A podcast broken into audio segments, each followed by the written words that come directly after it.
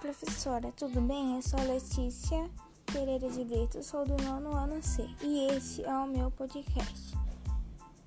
Eu escolhi um país, que foi a Argentina, para realizar essa pesquisa. O primeiro tópico que está escrito aqui é os antecedentes do país. Se instaurou na Argentina após o golpe do Estado de 28 de junho de 1966, que derrubou o presidente constitucional, o radical Arturo Humberto Lilian, dando início a um período de sete anos no governo militar. Meu segundo tópico: período de vigência da ditadura e dos governantes.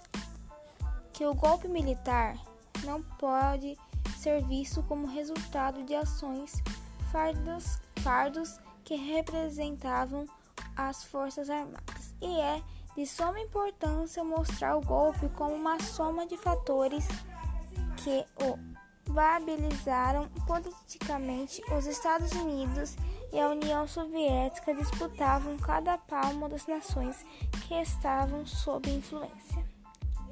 O segundo foi os grupos de resistência no combate ao regime ditatorial que a Argentina é a autodenominação da ditadura militar que se instaurou após o governo do Estado. A segunda, a resistência expressada nas artes plásticas, músicas ou teatros, faz parte do ritual de cada país.